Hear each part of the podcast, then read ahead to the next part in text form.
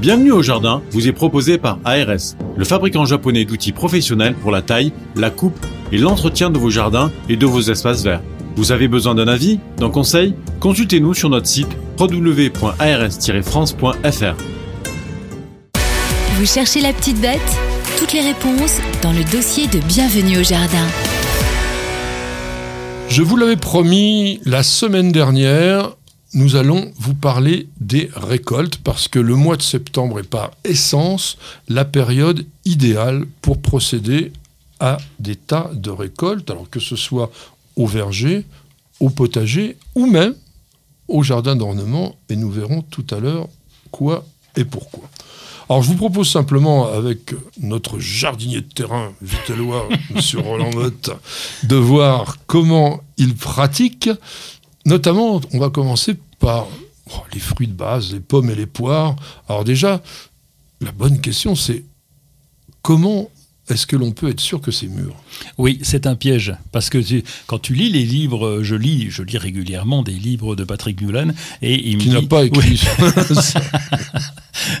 et, donc, écrit ça. et donc on te dit, il suffit de tourner une fois et toc, la pomme vient toute seule, et là on sait qu'elle est mûre. Oui, des fois, mais pas toujours. Et donc, ben, ce que je fais, moi, c'est que je goûte. Alors, je connais. on n'a pas beaucoup, on a trois, quatre pommiers. Oui, mais tu as des pommiers, d'été. Euh, oui. Par exemple, une, une, Granny Smith, c'est pas possible. Ah ben, tu, Parce qu'on va les récolter. Quand même, euh, non. Tu sens quand même le goût. Non. On les récolte à la maturité physiologique, c'est-à-dire justement quand la, le fruit se détache facilement oui.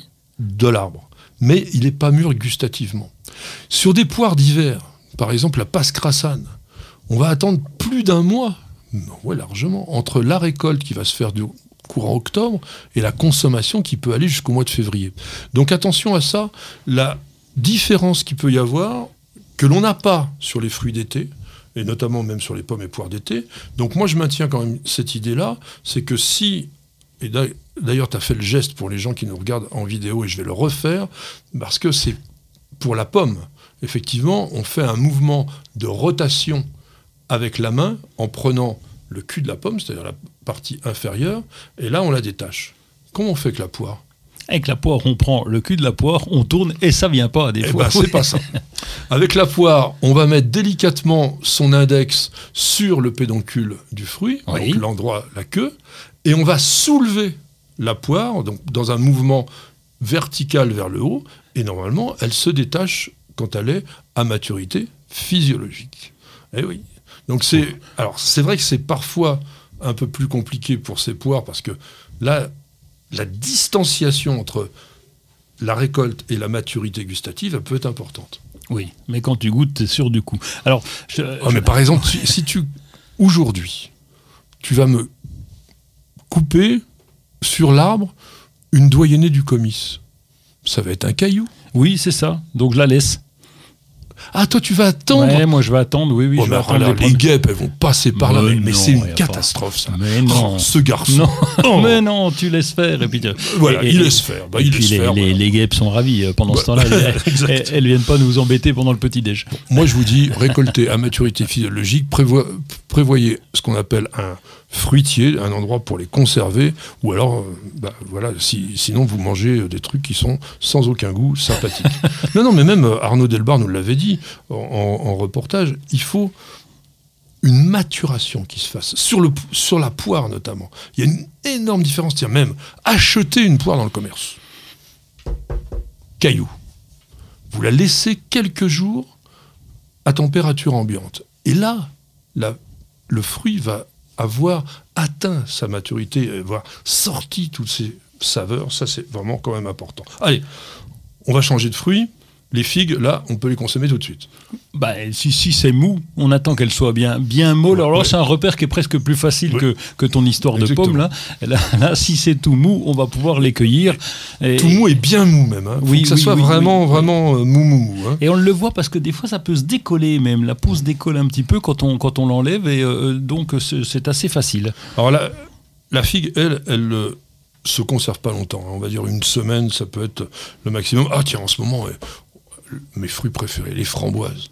Ah oui, il y en a encore. Il y en a encore. les, dernières, mais elles sont remplacées par les mûres petit à petit. Oui, c'est vrai. Et donc, framboise, bah, l'avantage, c'est de prendre du remontant parce qu'on a commencé déjà pendant l'été et on se retrouve là avec euh, l'effet qui se coule et on a à nouveau. Et donc, framboise, c'est parfait. Et les mûres, tu as raison, parce que les mûres, c'est malheureusement pas trop connu. On a tendance à se concentrer, nous les jardiniers amateurs, sur des framboises. On a tendance à oublier les mûres et les mûres sans épines qui vont très bien. Mais sont moins bonnes. Euh, elles sont moins bonnes que les sauvages. Ah oui, oui.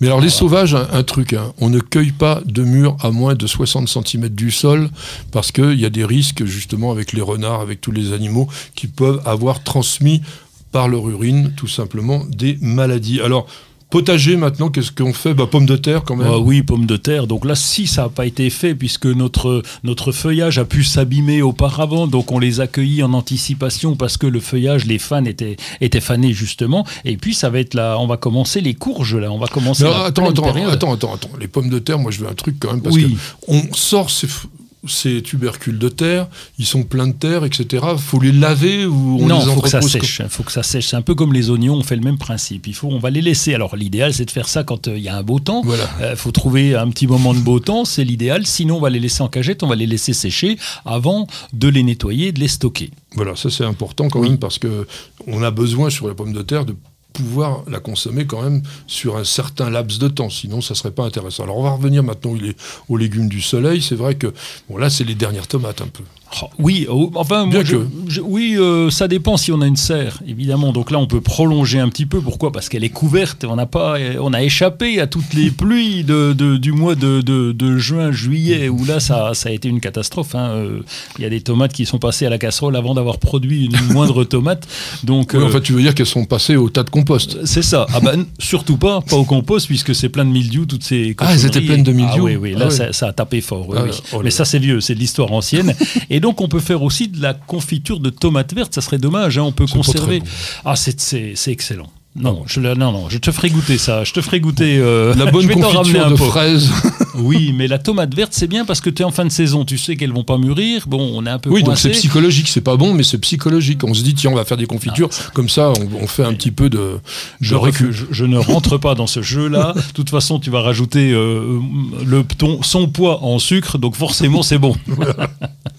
Euh, alors là, les, oui, les courges qui commencent à être à peine matures, on va dire, les, vraies grosses courges, les potirons, tout ça, faut encore les laisser grossir. Ah ben, au maximum, parce que là, contrairement aux pommes euh, que tu expliquais tout à l'heure, ou j'expliquais à tort d'ailleurs, on va pas pouvoir goûter. Hein, on va pas prendre une tranche de courge pour goûter. Donc là, on est, on, oui, en plus, oui, c'est pas très bon si c'est ce que tu voulais dire. non, non, on fait des soupes de courge. Attends, oui, non, mais bien sûr, mais une ah. fois que c'est mûr, et ah qu'on les a cuisinés, mais manger à cru comme ça sur le jardin, c'est quand même pas terrible. Et donc là, on a intérêt quand même à bien connaître euh, ce que nous avons planté pour euh, avoir euh, bah, justement quelle est la couleur. Hein. Est-ce que c'est est -ce c'est vert Est-ce que c'est ah orange Est-ce que c'est bleu? Parce qu'il y a aussi les courges. Mais moi, je dirais qu'il suffit de les laisser pratiquement jusqu'aux limites de la gelée. Oui. Et à ce moment-là, on est sûr qu'elles seront arrivées à maturité. Oui, on va au maximum. On va les pousser au maximum, même si les feuilles sont un peu abîmées parce qu'elles vont être pleines d'oïdium sur la fin. Là, ça va être un petit peu moche. On va les laisser au maximum pour qu'elles prennent euh, le soleil. D'où l'importance, donc, pour les jardiniers, de suivre quand même la météo quasiment au jour le jour, parce qu'après, si vous rentrez, on l'a vu avec les pommes de terre, mais si vous rentrez n'importe quel légume ou fruit très humide, vous aurez la moisissure rapidement qui vont venir dessus. Alors, il y a des premiers légumes d'hiver, comme les radis noirs, ça se récolte déjà maintenant? On peut commencer, ça dépend lorsqu'on les a, quand on les a semés et quelle météo on a eu, mais on peut commencer déjà, oui, sur les radis noirs. Très bon le radis noir, hein. c'est vraiment euh, euh, un légume excellent. Alors c'est excellent pour la santé aussi. Euh, vous savez qu'on en mange régulièrement quand vous allez au restaurant japonais, que vous prenez sashimi, vous avez toujours le radis noir qui vous est servi avec. Non, non, mais c'est vrai que c'est frais, c'est sympa, etc. Alors tiens, tu m'as marqué sur tes notes le coqueret du Pérou. Alors moi j'adore ce, enfin le physalis, hein, on l'appelle aussi euh, de son nom botanique. Qu'est-ce que t'en fais? Oh là, plein de choses. Alors, déjà, euh, attendez, il faut pas le récolter n'importe quand. Hein. Il y a un moment bien précis de récolte, parce que si on le récolte pas suffisamment mûr, c'est infect. Oui, il doit être bien, bien beau, bien orange. Et là aussi, il faut goûter. Donc là, on sent bien. Alors là, on en fait plein de choses à la croque d'abord, euh, en, comment dire, en dessert, c'est parfait. En chutney, en chutney. En chutney, ouais. Et puis même en confiture. Euh, on va faire des confitures. Mesdames, messieurs, je voudrais que Roland nous donne la recette du chutney de Coqueret du Pérou. Ça sera une grande première. Oui, ça sera une première, mais ça sera pour une prochaine fois. Je sais. Parce que c'est en fait c'est Marilyn, ben qui, oui, fait, Marilyn qui fait, la recette, tout ça. Donc... Moi, je lui amène les produits. Elle a plus qu'à cuisiner. Bon, elle me montre des fois, donc je sais qu'elle rajoute des oignons. Euh, mais là, je pourrais euh, lui demander a la un recette. de piment dedans. Ah, j'en sais rien du tout. Hein, je, pas dire. je sais que c'est bon, par contre. Hein. Et pour terminer, est-ce qu'il y a encore des fraises à récolter en ce moment? On en a encore quelques-unes, mais c'est la fin. C'est vraiment la fin. Euh, non, même pas. De, dans... Il en reste une ou deux, mais c'est vraiment, c'est vraiment la fin parce que là, on a commencé à couper en plus par dedans. Donc, euh, Alors, je vous avais promis de vous dire quand même deux, trois mots sur bah, le jardin d'ornement. Il y a quand même des récoltes. C'est principalement les fleurs que l'on va mettre à sécher, dont on fera des bouquets secs, que vous pouvez récolter maintenant et laisser sécher de manière naturelle, en suspension. Donc l'idée, c'est de trouver un endroit en courant d'air dans le jardin, et puis donc de laisser euh, sécher pendant euh, assez assez longtemps. Donc euh, en général, on essaye d'être sous un auvent, un endroit qui va être abrité des pluies, parce qu'il faut entre 7 et 15 jours selon les plantes pour pouvoir avoir vraiment un, un séchage. Le micro-ondes est aussi possible avec les graminées, avec les gypsophiles, avec les, toutes petites fleurs. Le défaut qu'il y a avec le micro-ondes, c'est que ça peut décolorer un petit peu vos fleurs. On va régler le thermostat moyen et simplement pendant 2-3 minutes et hop, vous êtes tranquille. Mais encore une fois, si vous voulez vraiment quelque chose d'élégant, vous laissez sécher à l'air libre et c'est quand même beaucoup plus sympa.